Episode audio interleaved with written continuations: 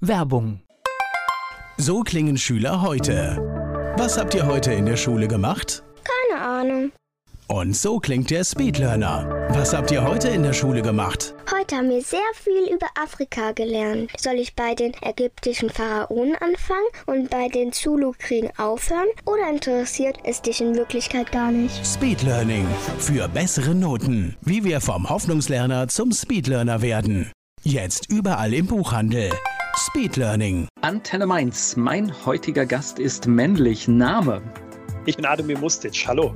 Alter. Ich bin 39 Jahre alt. Dein Geburtsort. Mein Geburtsort ist Bosnien in Herzegowina. Ich bin 1992 nach Deutschland gekommen. Dein Beruf. Ich bin Strategieberater. Oh, Strategieberater. Da sprechen wir natürlich ausführlich dann drüber. Hast du Hobbys und Zeit dafür? Ja, habe ich tatsächlich. Äh, ich mache derzeit sehr viel CrossFit und tatsächlich ist Politik derzeit noch mein Hobby und ich hoffe, dass ich es irgendwann mal vielleicht zum Beruf machen kann. Aber Politik und CrossFit sind meine derzeit aktivsten und leidenschaftlichsten Hobbys. Gibt es sowas wie ein Lebensmotto? Ich bin ein sehr, sehr optimistischer Mensch und dementsprechend alles, was in Richtung Optimismus geht und Zuversicht, bin ich jemand, der da sich damit anfreunden kann. Es gibt aber kein Lebensmotto, nach dem ich lebe. Ähm, muss man auch nicht haben. Also ich, ich habe ich hab auch keins. Ich versuche einfach, ja, gut durchs Leben zu kommen und tolle Dinge zu machen. Ja, also das ist irgendwie so, so mein, mein Grundgedanke. Die Menschen, die mit dir zusammenarbeiten, was meinst du, sagen die über dich? Was macht dich aus? Woran erkenne ich dich? Ich glaube, man kann mich sehr gut daran erkennen, dass ich ein sehr extrovertierter Mensch bin. Sie, alle Menschen, die um mich herum, egal ob im privaten oder im beruflichen Umfeld, werden wahrscheinlich sagen, dass ich extrovertiert bin. Ich bin sehr gesprächig, sehr hilfsbereit, sehr gesellig und ich bin, glaube ich, jemand, der möglicherweise auch recht überzeugend auftreten kann. Das wäre ja eine, eine Grundvoraussetzung, glaube ich, dann auch, wenn man politisch aktiv werden will. Ne? Das äh, ist sehr hilfreich. Wahrscheinlich ja. Ademir Mustic, mein Gast hier bei Antenne Mainz. Er ist Strategieberater. Ademir Mustic ist in der CDU aktiv, er ist Strategieberater und er hat eine spannende Geschichte, über die wir hier bei Antenne Mainz heute sprechen. Erzähl mir was über deine Heimat.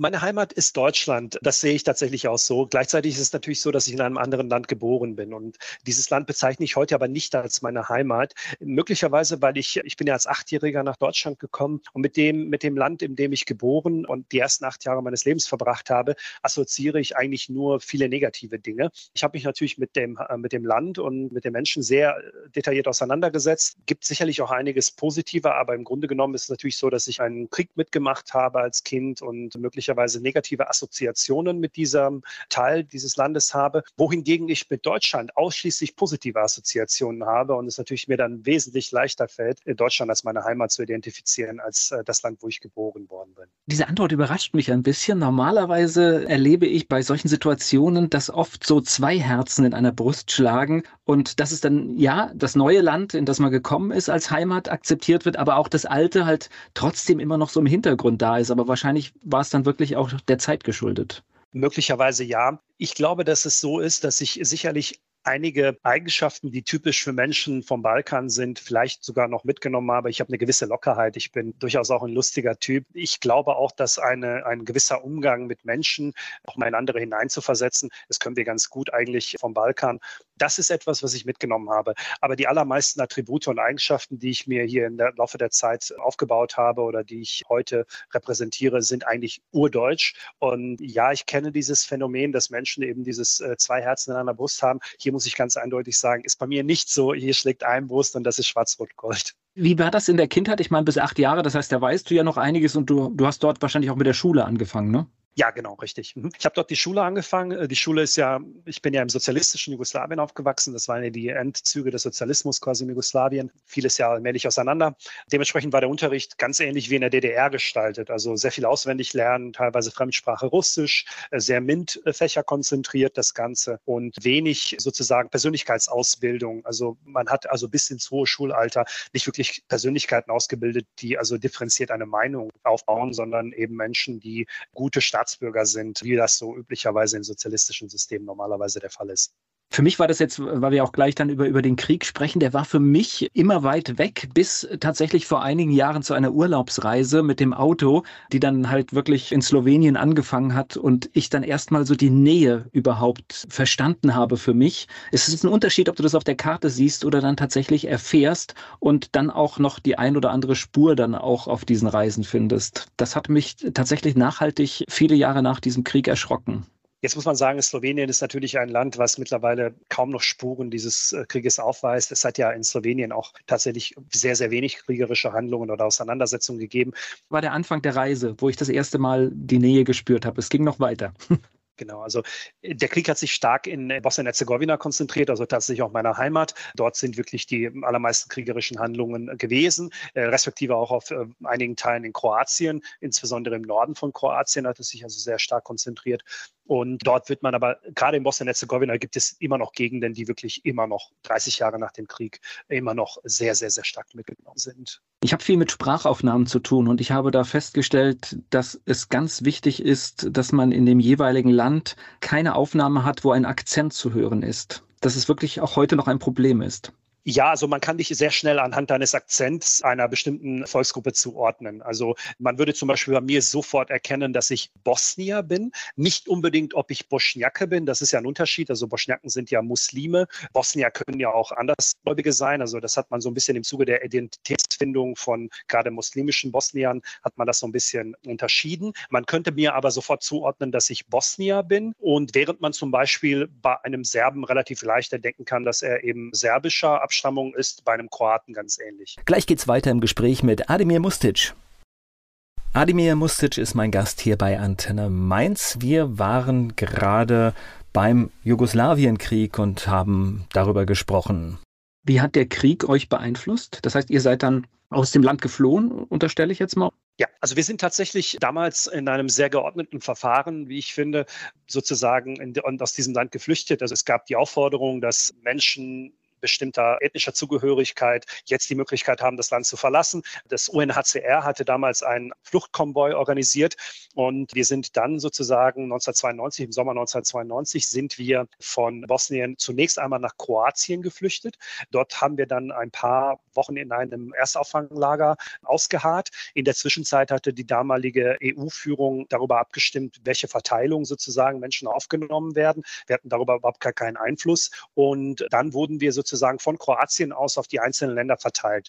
Die allermeisten Menschen haben natürlich, wurden in Deutschland aufgenommen, aber es gab zum Beispiel auch einige unserer Nachbarn, die sind in die Niederlande oder nach Dänemark gekommen. Darauf hatten wir keinerlei Einfluss. Das heißt, innerhalb von ein paar Monaten sind wir dann sozusagen von Bosnien nach Kroatien, von Kroatien nach Deutschland. Und ich habe damals in einer Erstaufnahmeeinrichtung wurden wir aufgenommen in Kreis Münsterland. Dort haben wir dann auch noch einige Wochen verbracht, ehe wir dann auf die einzelnen Kommunen verteilt worden sind. Und auch da hatten wir keinerlei Einfluss drauf. Also in welche Kommune man verteilt wurde und so weiter, konnte man da zu dem Zeitpunkt nicht bestimmen. Also Nachbarn von uns sind zum Beispiel in die Nähe von Berlin gekommen. Wir sind ins Ruhrgebiet sozusagen stationiert worden. Ich muss gerade überlegen, was ein Wahnsinn, dass eine solche Entscheidung, weil die hat ja Einfluss auf das ganze Leben, was danach kommt. Ne? Dänemark, Niederlande, Deutschland, das war alles tolle Länder, aber du findest immer dann doch eine bisschen andere Mentalität und Situation, wo du hinkommst. Das ist echt verrückt und das ist einfach nur eine Entscheidung, wo es hingeht. Ne? Das ist richtig. Ich halte aber diese Entscheidung dennoch für richtig und ich würde mir wirklich auch im Zuge der jetzigen Migrationspolitik wünschen, dass wir eher dazu zurückkommen, dass wir diese Verfahren, die damals ja offensichtlich Standard waren, anwenden. Denn worum geht es denn in so einer Fluchtsituation? Es geht natürlich primär erstmal um die Sicherheit. Natürlich beschreibst du einen Zustand, der vollkommen richtig ist. Ob ich jetzt in den Niederlanden, in Dänemark oder in Deutschland aufwachse, mag ein Unterschied sein. Aber im ersten Step geht es ja darum, dass ich als Sicherheit, äh, ja. Flüchtender sicher bin und all diese Länder bieten gute Möglichkeiten für Menschen, die eben etwas aus sich machen wollen. Wohingegen, wenn du jetzt dem Menschen die Wahl überlässt, dann wird natürlich dieses Glücksrittertum wird über die Menschen siegen und dann wird man dorthin gehen, wo man vermeintlich für sich irgendwie die besten Aussichten sieht. Und das ist dann doch ganz häufig eben wegen seinem sehr üppigen Sozialsystem, meistens auch Deutschland. Und deshalb bin ich der Meinung, dass diese geordneten Verfahren, so wie ich es erlebt habe in meiner Kindheit und wie wir eben nach Deutschland gekommen sind, weitaus bessere und sinnvollere Weg sind. Obwohl ich auch befürchte, dass wir medial ins Ausland ein völlig falsches Bild senden, denn ich glaube, glaube, so, so perfekt ist es bei uns dann auch nicht. Nein, tatsächlich ist es das nicht. Und das ist Teil eines großen Problems, was wir in Deutschland haben, dass wir eben sehr, sehr, sehr viele Menschen in den letzten paar Jahren aufgenommen haben und diese Menschen natürlich auch irgendwie, ja, mitunter sich mit uns, die hier ja schon sehr lange leben oder die hier auch geboren sind, die Infrastruktur teilen müssen, die Kita-Plätze teilen müssen, Wohnungen und so weiter, Gesundheitssystem. Das sind alles natürlich Belastungen. Wir haben ein Land, was auf 80 Millionen Menschen ausgerichtet ist und in dem jetzt aber derzeit etwas mehr als 84 Millionen Menschen leben. Und das ist natürlich nicht ohne, das muss man wissen. Konntest du Deutsch, als du hierher kamst? Nein, gar nicht. Ich konnte wirklich kein einziges Wort Deutsch. Ich bin auch das war ein relativ geordnetes Verfahren. Ich bin sehr schnell, sehr rasch sind wir in eine Integrationsklasse gekommen. Das heißt, es gab ja bis vor kurzem noch gab es diese Integrationsklassen, also wo Kinder mit äh, migrantischem Hintergrund von einem deutschen Lehrer oder einer deutschen Lehrerin unterrichtet werden. Wir sind also in eine Integrationsklasse gekommen. Ich habe diese Klasse absolviert und bin dann von dort aus quasi in die dritte Klasse, nachdem man also festgestellt hat, dass ich von der geistigen Reife her und auch vom Sprachniveau her in Ordnung war, hat man mich, also ich habe quasi die zweite Klasse Klasse mehr oder weniger übersprungen, habe sie als Integrationsklasse absolviert und bin dann in die dritte Klasse in die Grundschule gekommen und war ich glaube, auf der gesamten Grundschule gab es, glaube ich, sechs oder sieben Kinder. Das waren alles bosnische Kinder, die migrantisch waren und alle anderen Kinder waren eben deutsch. Das ist für mich interessant, weil das hört sich nach einem richtig guten Verfahren an, weil da hat sich ja dann jemand wirklich mit dir beschäftigt. Ja, das kann man, glaube ich, so sagen. Kann ich nicht sagen, ob das tatsächlich so war, aber was man eben festgestellt hat, ist, dass diese Integrationsklasse so kurz wie möglich, so lange wie nötig gemacht wurde, bis ein gewisses Sprachniveau vorhanden war. Was man natürlich zugute halten muss, das jugoslawische Schulsystem ist durchaus auf Fleiß ausgerichtet. Das heißt, das Thema Schreiben, Lesen etc., das konnte ich zu dem Zeitpunkt schon ziemlich gut. Und es ging wirklich nur darum, dass ich ein Sprachniveau erreiche, damit ich den Unterricht folgen kann. Und dann hat man mich eigentlich auch sofort in eine eine richtige Grundschulklasse integriert, wo ich eben gezwungen war, weil die meisten anderen Schülerinnen und Schüler Deutsche waren, war ich natürlich gezwungen, tagtäglich Deutsch zu sprechen. Und wie war das Ankommen in diesem Schulsystem im Deutschen?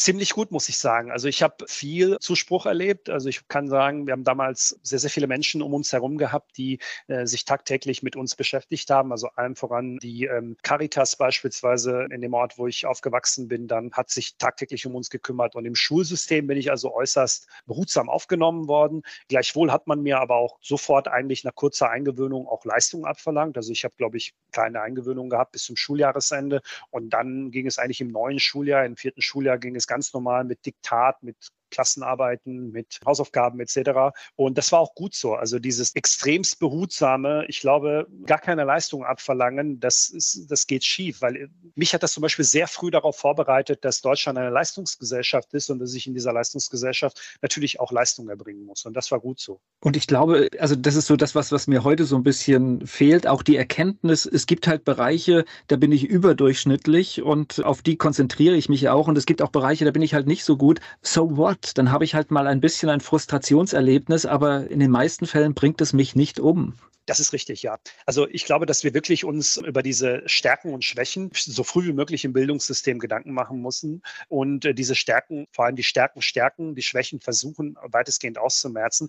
Wenn es natürlich so ist, dass ich eine Schwäche habe, die eklatant ist und die mich daran hindert, versetzt zu werden, dann muss ich daran arbeiten. Aber prinzipiell bin ich auch der Meinung, dass man Stärken stärken sollte und bei Schwächen wirklich schauen sollte, dass sie nicht überhand nehmen, aber mich eher dann tatsächlich auch auf die Stärken eines Kindes konzentrieren würde. Naja, oder wenn sie dich im Fortkommen nicht behindern, behindert, die Schwäche dann auch akzeptieren. Ist so, ja. Menschen haben natürlich auch Schwächen und ich habe auch welche, genau wie alle anderen Menschen auch. Und es ist also kein Thema, wenn es, wie gesagt, etwas ist, was mich nicht in der Versetzung in der Schule gefährdet, dann war es auch so, dass ich mich damit auch nicht unbedingt beschäftigt habe.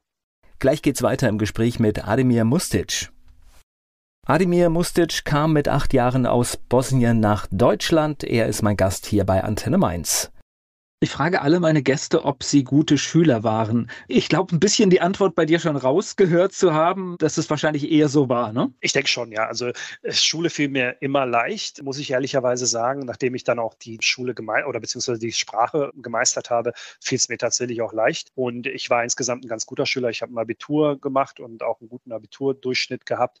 Schule war für mich aus anderen Ebenen sehr viel lehrreicher als eben nur beim Schul und das war für mich eine Erkenntnis, die sehr, sehr wichtig war und nachhaltig mich auch geprägt hat. Okay, Abitur habe ich schon gehört. Das heißt, das ist wo passiert? In Gelsenkirchen. Ich habe an einer Gesamtschule in Gelsenkirchen das Abitur gemacht. Das war 2004. Das heißt, Münsterland war ankommen und dann wart ihr später woanders. Genau, wir sind im Münsterland erstmalig angekommen und wurden dann auf die Kommunen verteilt und wir sind dann in Gelsenkirchen gelandet.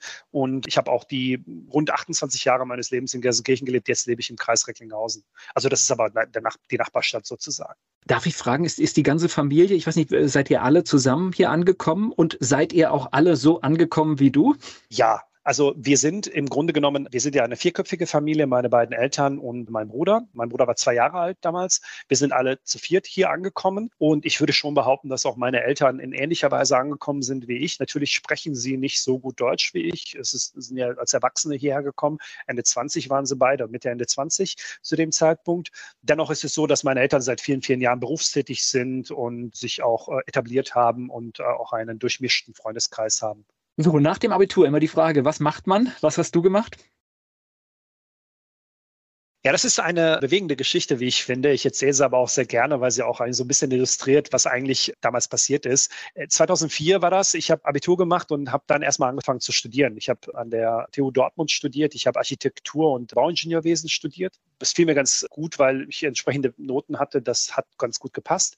Just zu dem Zeitpunkt war ich aber bereits volljährig und die Rückführung von Menschen aus dem Balkan hatte schon Ende der 90er begonnen. Also wir haben ja schon Ende der 90er angefangen, Menschen zurückzuführen. Und die Ausländerbehörde machte immer mehr Druck, weil ich als Volljähriger natürlich mit meiner Familie betrachtet worden bin. Und ich habe eigentlich mehr oder weniger wöchentlich Meetings oder Termine bei der Ausländerbehörde gehabt, die mich mehr oder weniger dazu gedrängt hat, ja, zurückzukehren in meine ehemalige Heimat. Und ich wollte das partout nicht und gesagt, jetzt, ich studiere jetzt hier gerade und so weiter. Und äh, zu dem Zeitpunkt hieß es, naja, so ein Studium kann man auch beliebig in die Länge ziehen. Das ist kein Bleibegrund. Und ich habe dann mit der Ausländerbehörde nach sehr vielen Gesprächen einen Lösungsansatz versucht zu finden. Und der Lösungsansatz war eben eine Vollzeitbeschäftigung oder die Alternative war eine Ausbildung, die mit anschließender Übernahme. Und des, deshalb habe ich dann mein Studium abgebrochen und habe dann angefangen, eine Ausbildung zu machen. Ich habe dann kurzzeitig zwischendurch gearbeitet und habe dann eine Ausbildung begonnen, die ich auch beendet habe. Wobei ich jetzt schon wieder ein bisschen an meinem eigenen Land verzweifle oder an unserem Land, weil ich kann ja schon sehr wohl sehen, ob ich ein Regelstudium habe oder ob ich ein in die Länge gezogenes Studium habe. Ja, das war zu dem Zeitpunkt nicht ersichtlich. Ich war im zweiten Semester. Das hätte man natürlich beliebig in die Länge ziehen können. Das, ich mache da wirklich niemanden einen Vorwurf. Das waren Zeiten, in denen die, die Migrationspolitik längst nicht so liberal war, wie sie heute war. Ich würde sagen, dass damals die Ausländerbehörde nach Vorgabe gehandelt hat. Und es war natürlich die, oder die Vorgabe war wahrscheinlich, dass man so viele, gerade junge Menschen wie möglich in die ehemalige Heimat zurückschickt, damit sie dort eben auch was aufbauen können. Das verstehe ich auch. Für mich war das nur ein Problem, weil mein Heimat, meine Heimatstadt gehört zum Teil von Bosnien-Herzegowina der Serbische Republik ist. Also dort leben zu dem Zeitpunkt 95 Prozent Menschen aus Serbien, die also zugezogen sind, die also diese Gebiete quasi okkupiert haben, die also noch nie dort gelebt haben und die im Zuge dieser ethnischen Säuberungen, die in meiner ehemaligen Heimat passiert sind, quasi dann angesiedelt worden sind in diesen Gebieten. Und mit diesen Menschen wollte ich einfach zu dem Zeitpunkt als junger Mensch nicht zusammenleben. Ich wollte lieber in Deutschland bleiben und was aus mir machen. Und das ist mir dann auch gelungen. Ich habe aber für mich selbst erkannt, dass dieses Studiumthema, ich habe jetzt eine tolle Karriere hinter mir und beziehungsweise bin jetzt auch noch voll drin. Dennoch ist es so, dass ich nebenberuflich derzeit mein Studium nachhole, weil es mir einfach persönlich wichtig ist, dass ich das habe. Okay, äh, habe ich Respekt davon, weil das ist ziemlich heftige Belastung, wenn man arbeitet und dann noch nebenbei lernen muss und dann natürlich auch noch eine gewisse Leistung abbringen will. Das ist Respekt, ja. Dankeschön. Gleich geht es weiter im Gespräch mit Ademir Mustic. Er ist im Alter von acht Jahren nach Deutschland gekommen, ohne ein Wort Deutsch zu sprechen. Mit ihm spreche ich hier bei Antenne Mainz. Das heißt Ausbildung für was? Wo ging es hin? Ich habe klassisch Bürokaufmann gelernt und habe das damals bei einem Unternehmen hier in der Nähe gemacht und das hat sehr, sehr gut funktioniert. Ich habe aufgrund meiner guten Schulnoten, auch aufgrund des Vorwissens aus dem Studium, konnte ich diese Ausbildung sehr stark verkürzen. Also ich habe sie rund um ein Jahr verkürzt und war schon nach zweieinhalb Jahren fertig und wurde dann auch in das Berufsverhältnis übernommen. Und im Prinzip war das so der Startpunkt meiner beruflichen Karriere, die jetzt ungefähr 15 Jahre andauert. Also seitdem bin ich kontinuierlich 15 Jahre im Berufsleben und habe mich jetzt quasi von einem einfachen Bürokaufmann zum Strategieberater gearbeitet, der in verschiedenen größeren Unternehmen schon Strategieberatung gemacht hat und derzeit auch macht. Also Strategieberatung, dann steigen wir da gleich ein, bedeutet, ein Unternehmen muss irgendwie eine Idee haben, wo es hin will, wie es sich entwickelt. Geht es in diesem Bereich? Ja, genau. Also ich habe einen starken Fokus auf digitale Strategieberatung die letzten paar Jahre gehabt. Jetzt geht es so ein bisschen um Real Estate Management und die entsprechende Strategieberatung, also um, um Immobilien und äh, etc. Aber ich habe viele, viele Jahre auch digitale Strategieberatung gemacht und das war so der Fokus der letzten Jahre. Gut, und da gibt es ja in Deutschland viel zu tun. Das ist richtig, genau. Und äh, deshalb war das auch eine so bisher erfüllende Karriere und ich hoffe, dass da noch einiges kommt. Es ist äh, einer der wenigen Punkte, die ich sage, wo Corona etwas Positives bewirkt hat, ist tatsächlich die Digitalisierung, weil ich glaube, in diesen drei Jahren ist echt ein Schock durch das Land gegangen und wir haben gesehen, wie verdammt schlecht wir aufgestellt sind. Ja, das kann man wohl so sagen. Also sicherlich gibt es Länder, die da besser aufgestellt sind in der Digitalisierung. Und das ist ein kleines Hemmnis, weil ähm, die, die, die mangelnde Digitalisierung natürlich auch die Bürokratie befeuert. Und das wäre etwas, was man quasi, das wäre ein Wachstumskurs für die Wirtschaft zum Nulltarif wenn man es schaffen könnte, eben diese Bürokratie abzubauen und zugunsten einer Digitalisierung ersetzen könnte. Wann bist du denn deutsch geworden? 2012 habe ich die deutsche Staatsbürgerschaft bekommen und zu dem Zeitpunkt war es tatsächlich so, dass man sich gar nicht entscheiden konnte, ob man seine andere, die andere Staatsbürgerschaft behält. Denn es war zu dem Zeitpunkt so, dass man die alte abgeben musste. Und äh, mittlerweile ist das ja anders. Aber zu dem Zeitpunkt habe ich tatsächlich meine alte Staatsbürgerschaft abgelegt und habe die deutsche Staatsbürgerschaft angenommen. Aber so wie ich jetzt das Gespräch hier mitverfolgt habe, war das für dich jetzt auch nicht das ganz große Problem. Nein, absolut nicht. Also die Staatsbürgerschaft meines ehemaligen Landes abzulegen, hatte sogar teilweise kleine Vorteile, weil wir haben im Gegensatz zu anderen Ländern, haben wir eben Dokumente ausgestellt bekommen, die teilweise nur ein Jahr, teilweise nur bis zu fünf Jahre gültig waren. Das heißt, man war eigentlich ständig auf irgendwelchen Ämtern und musste irgendwelche Dokumente ausfüllen und irgendwas reinholen. Natürlich ist es so, dass die Reisefreiheit mit dem deutschen, äh, mit dem deutschen Reisepass sehr viel umfangreicher ist als mit dem bosnischen und deshalb hatte das für mich nur Vorteile, ehrlich gesagt. Ich bin ja immer beruhigt, dass ich auch höre, dass Bürokratie noch woanders zu Hause ist und nicht nur bei uns. Ja, ist so. Also es gibt beliebig viel Bürokratie auch in anderen Ländern und das ist leider so, ja. Spanier übrigens auch ganz weit vorne. Also es ist nicht nur Deutsch, also die Spanier können das auch. Man denkt es nicht, aber sie können das auch. Du bist heute politisch aktiv. Wie bist du da reingeschlittert? das war schon eine sehr bewusste Entscheidung. Es ähm, ist so, dass ich mir natürlich ein paar Gedanken darüber gemacht habe, welche Möglichkeiten hast du eigentlich dieser Gesellschaft Dinge zurückzugeben. Das war auch im Zuge meiner Identitätsfindung etwas, womit ich mich auseinandergesetzt habe. Ich habe mich mit meiner Herkunft auseinandergesetzt, mit dem Land, wo ich geboren worden bin, mit dem Land, in dem ich lebe, was ist mir wichtig.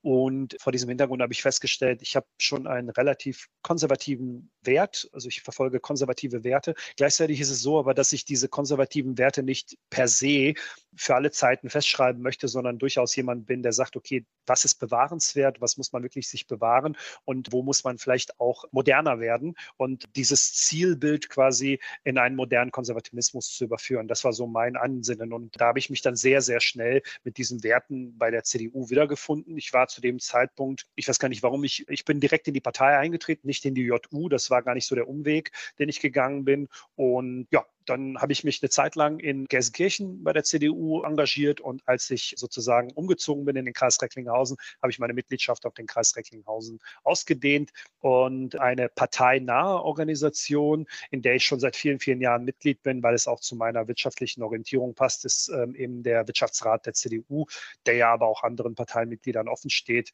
der aber der durchaus der CDU sehr nahe steht. Und Wirtschaft ist ein spannendes Thema, denn das sieht momentan nicht wirklich gut aus ne, bei uns.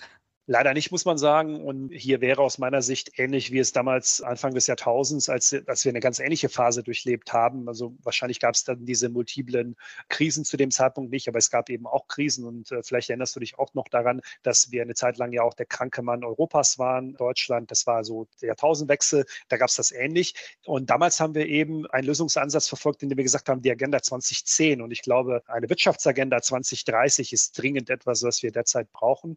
Und ich glaube, dass das ein ganz, ganz, ganz, ganz wichtiges Thema ist, weil es gibt nämlich eine Sache, da sind wir uns in allen Parteien einig, also von ganz links nach ganz rechts, nämlich, dass Deutschland im weltpolitischen Geschehen eine Rolle spielen muss, dass er eine Relevanz behalten muss. Und ich glaube, diese Relevanz kann Deutschland nur in einem einzigen Punkt bewahren, weil wir sind kein Land, das in der Fläche groß ist. Wir sind kein Land, das sehr viel Population hat. Wir sind kein Land, das militärisch besonders stark ist, sondern unsere Relevanz hat sich immer aus unserer wirtschaftlichen Stärke abgeleitet.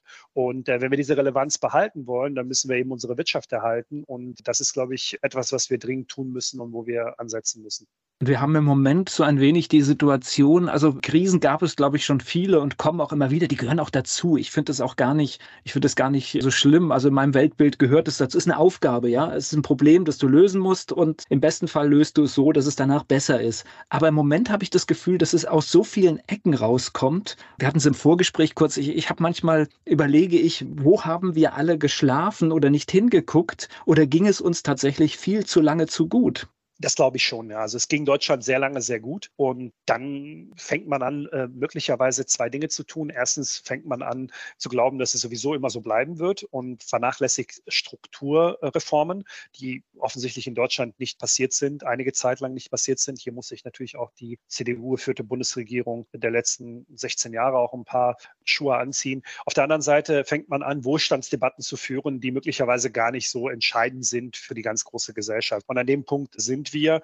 Wir haben uns so ein bisschen von dem Stolz auf unser Land entkoppelt. Ja, also es gibt Dinge so gar nicht. Also es ist ja fast schon verpönt, das zu sagen, dass man stolz auf seine Heimat Deutschland ist. Und wir haben uns vom Leistungsprinzip ein Stück weit verabschiedet. Wir haben überall dort, wo es auch nur im Ansatz möglich war, dieses Leistungsprinzip korrigiert, angepasst. Das sieht man heute im Bildungssystem, dass wir eben kontinuierlich schwächer werden in diesem Bereich. Das sind aber die zukünftigen Bürgerinnen und Bürger dieses Landes, die wir da ausbilden. Und das sind so die wesentlichen Punkte, warum wir wir sozusagen dort stehen, wo wir jetzt stehen, gepaart damit, dass wir es tatsächlich, und daher muss ich wirklich auch sagen, äh, unabhängig von CDU und äh, meiner Partei etc., dass wir es wirklich mit äh, Teilen der Bundesregierung zu tun haben, die ihren Bürgerinnen und Bürgern grundlegend misstrauen und diese Bürgerinnen und Bürger gerne so eng wie möglich an der Hand nehmen möchten, um sie zu einer bestimmten Zukunft zu führen, die man sich so sozusagen erdacht hat. Und ich glaube einfach, dass dieses, dieses genaue Zielbild einer Zukunft, wie sie in 20, 30, 40 Jahren sein wird, das ist für eine Gesellschaft wie die deutsche extrem schwierig vorauszusagen sagen. Und deshalb glaube ich einfach, dass man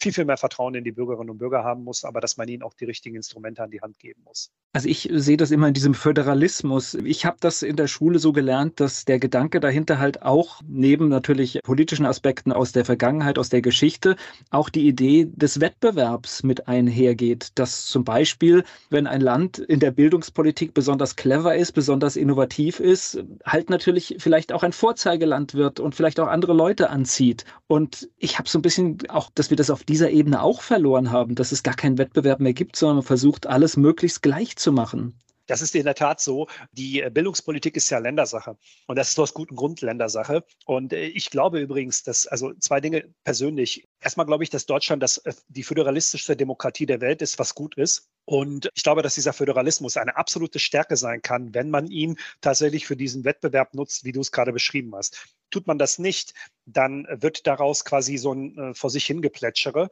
Und äh, das erleben wir in der Bildungspolitik beispielsweise. Dieser Wettbewerb könnte ja durchaus zwischen den einzelnen 16 Bundesländern ja durchaus kontrovers geführt werden, wo man dann also sieht, okay, jetzt haben wir vielleicht als äh, Bayern oder Baden-Württemberg ein, ein sehr, sehr gutes Bildungssystem und locken vielleicht mehr Lehrerinnen und Lehrer an und so weiter. Also das heißt, knappe Ressourcen gibt es auch im Bildungsbereich und wenn man sich hervortut, dann hat man eben bessere Möglichkeiten. Das funktioniert so gar nicht. Also wir, wir bewegen uns kontinuierlich im Bildungssystem darauf, dass wir das Leistungsprinzip gänzlich abschaffen und das kann eigentlich nicht sein, weil wir versuchen ja dort Menschen auszubilden, die in Zukunft ja unser Land lenken sollen und wenn wir denen jetzt so, sozusagen komplett die Leistung nicht abverlangen, dann wird es schwierig, dass die irgendwann mal Verantwortung tragen können. Na, und es ist doch verrückt, wenn, also wir hätten jetzt hier zum Beispiel mit den beiden Landeshauptstädten Mainz und Wiesbaden, wenn jetzt eine Stadt davon besonders innovativ ist, was wird denn auf der anderen Seite passieren? Die wir nachziehen natürlich. Und so, so ist der Gedanke dieses Wettbewerbs natürlich. Ne? Ja, und ich glaube fest daran, dass das auch funktioniert. Und ich weiß nicht, weil du, du beschafft ja Strategien äh, beruflich und in der Politik. Das heißt, was müssen wir denn tun, um vielleicht so ein Feuer wieder zu entfachen? Ich glaube, wenn man anfängt, sich so ein paar Gedanken zu machen von Kommune über äh, Land über Bund. In der Kommune sind wir ja derzeit mit zwei großen Problemen sozusagen beschäftigt. Das eine Problem ist, äh, wie versorgen wir die ganzen Menschen, die zu uns kommen innerhalb dieser Kommunen? Da lässt der Bund die Kommunen derzeit sehr alleine. Äh, das ist ein Thema, das muss dringend, dringend angegangen werden, dass wir also sagen, unabhängig davon, ob wir sagen, es gibt Quoten oder es gibt eine Obergrenze für Zuzug, es gibt in jedem Fall eine Obergrenze für so finanzielle Mittel. Das heißt, die Kommunen können nur das aufwenden, was sie haben. Und wenn man ihnen nicht mehr Geld zur Verfügung gibt, aber trotzdem immer mehr Menschen ins Land lässt, dann müssen wir wirklich an einer Stelle sagen, okay, es wird nicht mehr funktionieren, weil die Integration dieser Menschen nicht gelingt. An dieser, Stelle, an, an dieser Stelle ein ganz kleiner Einschub für das ehrenamtliche Engagement, das wir in diesem ganzen Land sehen, das gerade in den Kommunen, ich glaube, diese Sache noch erträglich macht. Ich glaube, ohne dieses, deswegen, ich habe ein total gutes Menschenbild und ich sehe auch, es gibt so viele Menschen, die sich engagieren und ohne diese Menschen würde das noch schlimmer aussehen. Ich habe mal eine Zahl und zwar das Ehrenamt, wäre es eine Branche, eine Branche, die Wertschöpfung kreiert, wäre tatsächlich mehrere Milliarden Euro groß in Deutschland. Also das ist ein unfassbar großer Bereich. Also die Rede ist zum Beispiel im sportlichen Ehrenamt von 15,5 Milliarden Euro, die das Ehrenamt wert ist. Ich glaube, dass das Ehrenamt in Gänze in Deutschland mehrere 50, 60 also Milliarden Euro wert ist. Das ist ein unglaublich wichtiger Aspekt, den du gerade gesagt hast. Und das sind die Menschen, die das Ganze derzeit noch erträglich gestalten gestalten. Aber das ist zum Beispiel etwas, das lässt der Bund komplett laufen und lässt die Kommunen hier im Stich. Und das geht so einfach nicht. Wir haben das hier im Ruhrgebiet extrem und ich glaube auch in Teilen von Hessen haben wir das auch und in anderen Bundesländern haben wir es auch. Und ich glaube, das ist einfach ein großes Problem. Das zweite Problem auf der kommunalen Ebene ist eben, womit sich Kommunen derzeit beschäftigen müssen, ist diese kommunale Wärmeplanung die sehr, sehr kurzfristig kommen muss, die aber, wo teilweise Kommunen überhaupt gar keine Vorstellung davon haben, wie sie das überhaupt machen sollen, weil die Ressourcen natürlich in der Kommune begrenzt sind. Gleichwohl ist es so, dass natürlich Wirtschaftsminister Habeck, der jetzt mit seinem Heizungsgesetz ausgebremst worden ist, muss ja darauf bestehen, dass diese kommunale Wärmeplanung möglichst schnell kommt, damit sein Gesetz umgesetzt werden kann. Das heißt, das Ganze wird ein Enddatum haben. Ich tippe mal auf den 31.12.2026. Dann werden alle Kommunen einen kommunalen Wärmeplan vorlegen müssen und kaum eine Kommune weiß, wie es geht. Und das ist echt ein Riesenproblem. Und das müssen wir möglichst schnell lösen. Auf dieser Landesebene glaube ich, dass wir einfach dieses Bildungsproblem in den Griff bekommen müssen. Also wir müssen wirklich wieder zum Leistungsprinzip zurückkommen in Schulen. Wir müssen dazu zurückkommen, dass wir eben Anforderungen an, an schulische Leistungen nicht dauernd herabsenken, damit nicht irgendwie Leute nicht die Klasse oder Kinder die Klasse wiederholen müssen. Es, ja, ich verstehe das. Wir haben das im Ruhrgebiet auch, dass es teilweise dann Klassen geben würde, wo von 23 Schülern nur 10 versetzt werden würden. Aber dann ist das so. Da müssen die Kinder eben nochmal das Schuljahr wiederholen, wenn sie den Stoff nicht drauf haben. Und hier lasse ich ehrlich gesagt auch die Ausreden, dass Corona so schad war und dass es so schwierig war und so weiter, lasse ich nicht gelten, weil ich habe auch Kinder und ich habe die auch in Corona fernbetreut und so weiter und Homeschooling gemacht. Das muss einfach möglich sein, dass wir wieder zum, zum Leistungsprinzip in der Schule zurückkehren. Und auf der Landesebene gibt es eben auch ein Thema, womit man allein gelassen wird teilweise. Und hier ist dann zumindest meistens die Innenministerin gefragt. Unsere Polizeibehörden Behörden, die ja die innere Sicherheit sicherstellen müssen in den Ländern, die sind hoffnungslos unterbesetzt, ja, weil wir haben natürlich jede Menge Menschen bei uns aufgenommen und teilweise sind da auch viele junge Menschen dabei, teilweise sind auch viele Männer dabei, die natürlich auch irgendwo äh, in der Kriminalstatistik auftauchen und diese innere Sicherheit müssen äh, die Länder sicherstellen und das schaffen sie nicht, wenn sie nicht die entsprechenden Polizeimittel zur Verfügung haben. Und im Bund glaube ich, dass es wirklich notwendig ist, dass wir uns nochmal über das Zielbild, also wo will Deutschland hin, wie schaffen wir es, diese Relevanz, diese wirtschaftliche Relevanz wieder zu bekommen, indem wir uns Gedanken darüber machen, ob wir wirklich auf dem richtigen Wege sind, wenn es darum geht, unsere Wirtschaft komplett aus dem Land zu treiben. Also allen voran natürlich die Industrie, die einfach unter den extrem hohen Energiepreisen lechzt. Und wie man jetzt von jetzt auf gleich die Energiepreise runtersenden kann, ohne so zu subventionieren, das ist jetzt natürlich eine große Frage. Aber hier hätte man zum Beispiel aus politischer Sicht nicht unbedingt Kernkraftwerke abschalten dürfen und andere das Angebot unnötig verknappen. Und äh, hier ist zum Beispiel eine riesen Herausforderung, dass der Bund sich wirklich Gedanken machen muss, ob wir Industriestandort bleiben wollen und wenn ja, alles zu unternehmen, damit das auch so bleibt und nicht, dass noch weitere Unternehmen Deutschland verlassen, weil sie hier keine wettbewerbsfähigen Bedingungen vorfinden. Gleich geht's weiter im Gespräch mit Ademir Mustic. Strategieberater, Mitglied in der CDU und vieles mehr ist Ademir Mustic. Er ist mein Gast hier bei Antenne Mainz.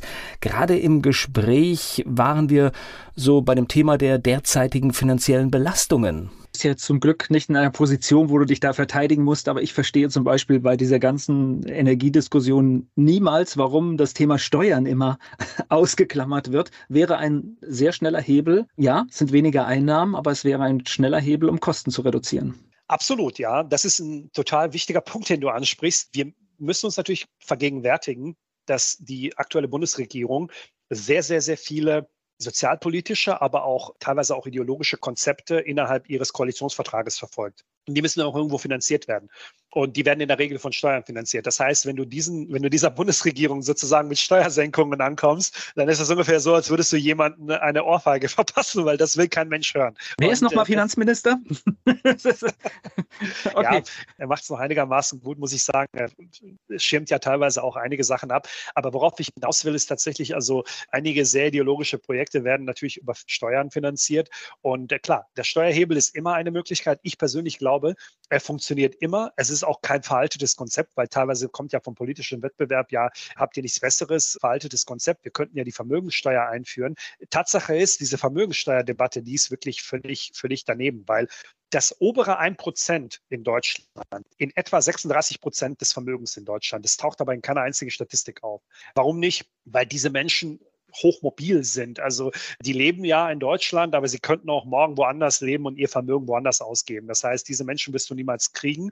Die Ebene darunter, die vielleicht auch über eine Million Euro verdient im Jahr oder mehr, auch die sind hochmobil. Das heißt, wenn wir von Vermögenssteuer reden, reden wir in aller Regel von Menschen, die eben nicht weg können. Und das sind halt eher etwas, sagen wir mal, höhere Einkommen. Und das ist die breite mittlere Schicht der Gesellschaft, die man dann mit so einer Vermögenssteuer belasten würde. Und wo willst du die festlegen? Soll man sagen, jetzt, wenn ein Pärchen mehr als 100.000 Euro verdient, muss es dann fortan, weiß ich nicht, 60 Prozent Steuern zahlen oder so? Das können wir nicht machen. Und das ist, Steuererhöhungen sind kein Konzept, vor allen Dingen nicht in einem Hochsteuerland wie Deutschland, wo also die Sozialabgaben und die Steuern rund 50 Prozent deines Einkommens auffressen und das mit Abstand der größte Betrag ist von allen Ländern dieser Welt. Ne?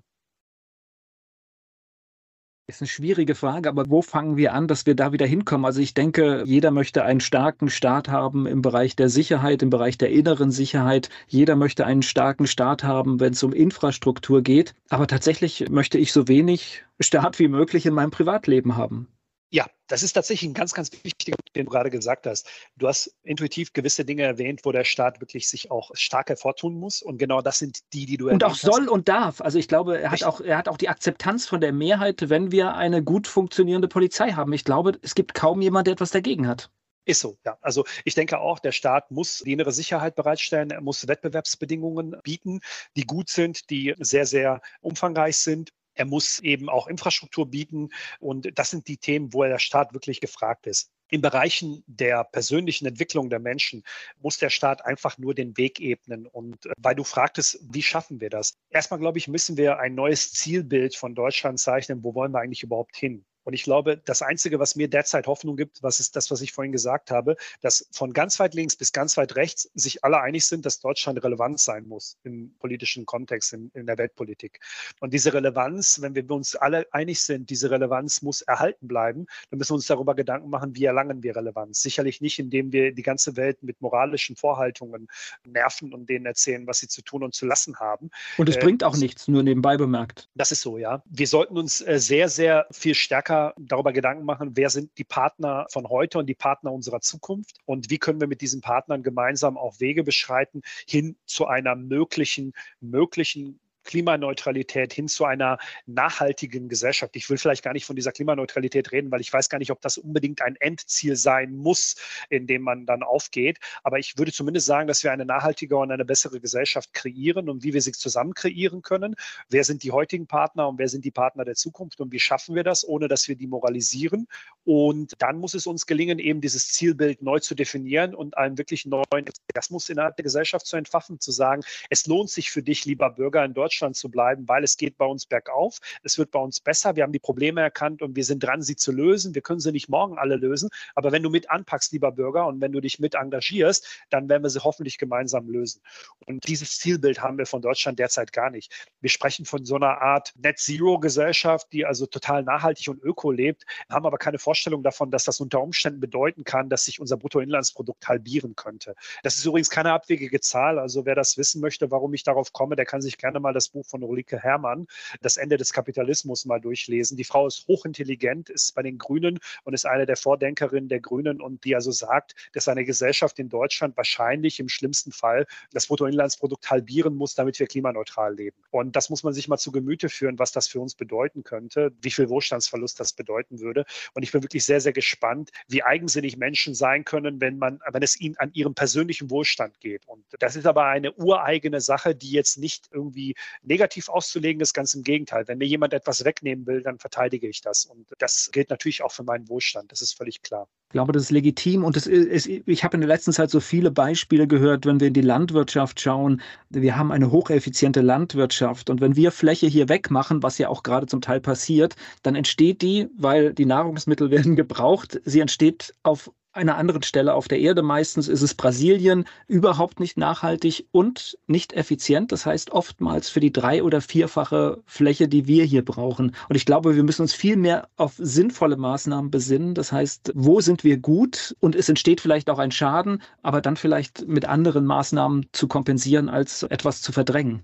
Das ist so, ja, weil ich denke einfach bei diesem Thema Reduktion von CO2 im Allgemeinen, ich spreche jetzt wirklich nur von Reduktion, reden wir in Deutschland so gut wie gar nicht davon, dass es auch technische Maßnahmen gibt, wie man CO2 aus der Atmosphäre ziehen kann, wie man es anderweitig verwenden kann und so weiter und so fort. Das sind übrigens keine Verschwörungstheorie-Konzepte, sondern das sind Konzepte, die eine Gruppe von insgesamt 20 Staaten, unmittelbar angeführt von den USA, unmittelbar nach dem Pariser Klimaschutzabkommen 2015 unter der Führung von Barack Obama ins Leben gerufen haben und dort eben sieben Bereiche identifiziert haben, wo sie also massiv investieren wollen. Und einige der Bereiche gehen in die Richtung, dass man also auch CO2 nutzen kann für bestimmte Verfahren beziehungsweise auch aus der Atmosphäre ziehen kann. Das heißt, das mal, wenn man das einmal gesagt hat, würde ich gerne das aufnehmen, was du gesagt hast.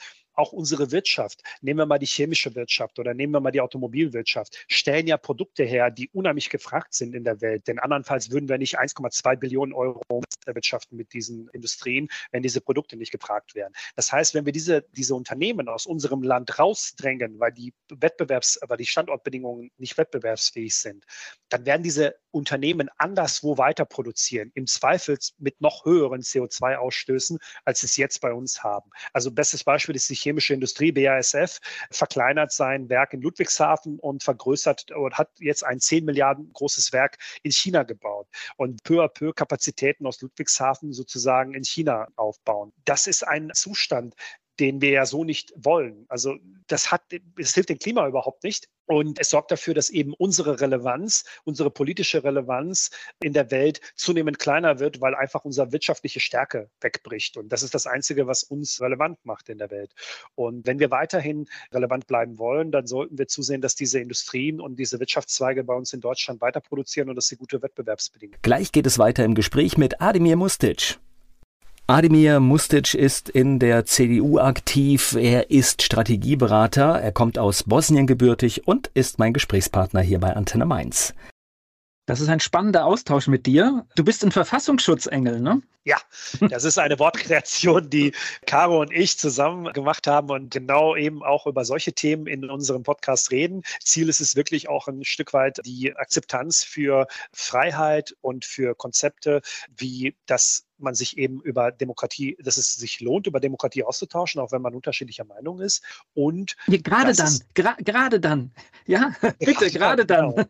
Und dass man eben trotz auch unterschiedlicher Meinungen auch zueinander finden kann und selbst wenn man nicht zueinander findet, was vollkommen in Ordnung ist. Und das ist so ein bisschen dieser Claim von, von Verfassungsschutzengel. Wir haben immer Themen und diese Themen arbeiten wir ab und wir erscheinen jetzt aufgrund der guten Nachfrage 14-tägig. Anfang waren wir tatsächlich einmal monatlich unterwegs und jetzt erscheinen wir 14-tägig. Und ja, derzeit sind wir bei Episode 6, die bald kommt, am 20. Und da freue ich mich schon sehr drauf. Und wie bist du jetzt, ist ja eine, eine FDP-Bundestagskandidatin, wie habt ihr euch da gefunden? Oder wie hast du sie gefunden? Das ist vielleicht die Frage. Wie hast du sie gefunden? Ja. Ich war bei einer Lesung von ihr und zwar war ich in Berlin zu dem Zeitpunkt und war bei der Friedrich-Naumann-Stiftung eingeladen. Dort hatte sie eine Lesung gehalten von ihrem Buch Demokratie aushalten, was halt super gut zu dem Thema passt, was wir gerade gesagt haben. Dass es eben darum geht, auch die Demokratie auszuhalten, unterschiedliche Standpunkte auszuhalten. Ich fand das hochspannend. Wir haben diskutiert und ich habe sie gefragt, Mensch, ich plane schon länger, sowas wie einen Podcast zu machen. Hättest du nicht mal Lust? Und so ist das entstanden spannende Geschichte und ich, ich weiß nicht, es ist ein bisschen in den ersten Episoden ging es auch um die letzten drei Jahre. Das heißt, ihr habt euch auch um, um Corona und alles, was hier in diesem Land passiert ist, Gedanken gemacht. Das ist so, ja. Wir haben uns immer um den Kontext Gedanken gemacht, wie haben bestimmte Ereignisse in unserer Gesellschaft diese auch ein Stück weit verändert oder beziehungsweise haben sie Einfluss auf unsere Demokratie gehabt. Und da ist Covid-19 war ein ganz, ganz heikles Feld. wo wir also ganz klar festgestellt haben, diese Pandemie hatte großen Einfluss auf unsere Gesellschaft und sie hatte großen Einfluss auf unsere Demokratie. Denn dieser Dammbruch, den ich vorhin so ein bisschen beschrieben habe, zu sagen, das war so der Stein des Anstoßes, dass die Bundesregierung mehr oder weniger offen den Bürgerinnen und Bürgern misstraut und sich das jetzt kontinuierlich fortsetzt, auch in der Klimapolitik sich kontinuierlich fortsetzt. Das kann man jetzt seit der Covid-19-Pandemie besonders gut beobachten. Wo siehst du dich denn politisch in den nächsten Jahren?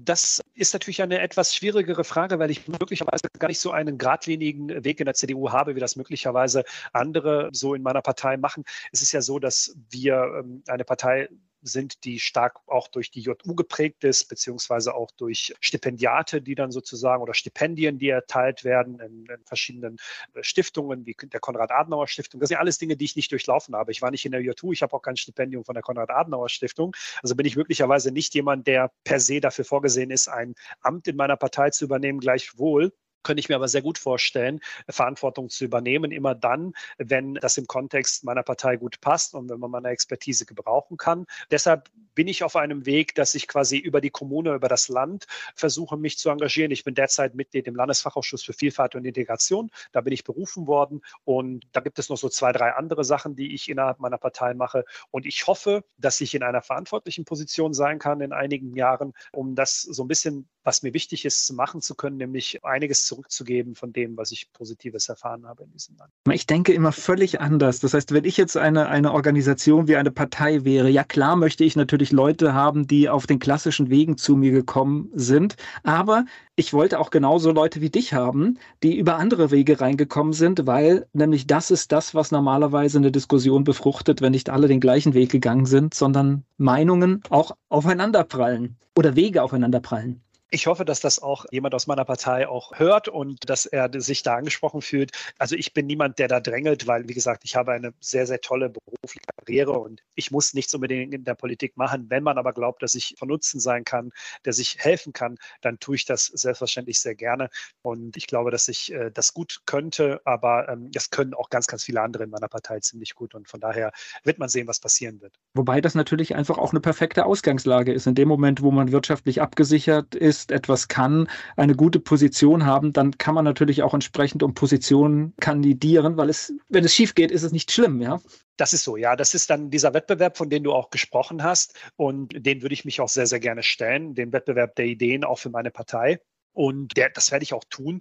Mal sehen, was dabei rauskommt. Aber wenn nichts rauskommt, ist auch nicht schlimm. Und in diesem Bereich haben wir das ja auch, jetzt, weil wir gerade über Wettbewerb gesprochen haben. Das heißt, wenn zwei Leute für eine Position kandidieren, dann unterliegt einer. Ich finde es aber gar nicht dramatisch. Ich finde, wir sollten uns wieder dran gewöhnen. Ja, genau. Also dieser Wettbewerbsgedanke, der treibt uns ja die ganze Stunde schon um. Und ich glaube einfach, dass es unheimlich wichtig ist, dass wir den wieder in unserer Gesellschaft wiederfinden.